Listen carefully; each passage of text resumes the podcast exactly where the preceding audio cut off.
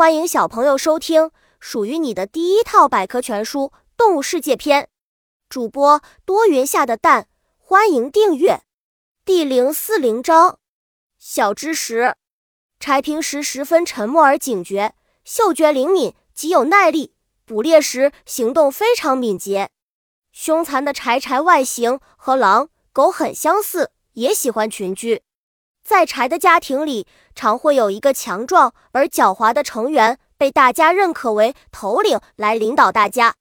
柴凶残胆大，大的动物遇到柴群时，也会让他们几分。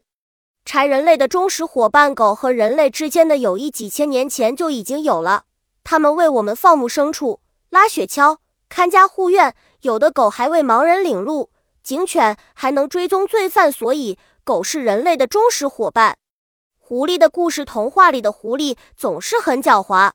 狐狸警觉性很高，住的地方常会有好几个洞口，稍有不对劲就会迅速搬家。如果遇到敌害，它还会放出臭气，借机逃走。本集播讲完了，想和主播一起探索世界吗？关注主播主页，更多精彩内容等着你。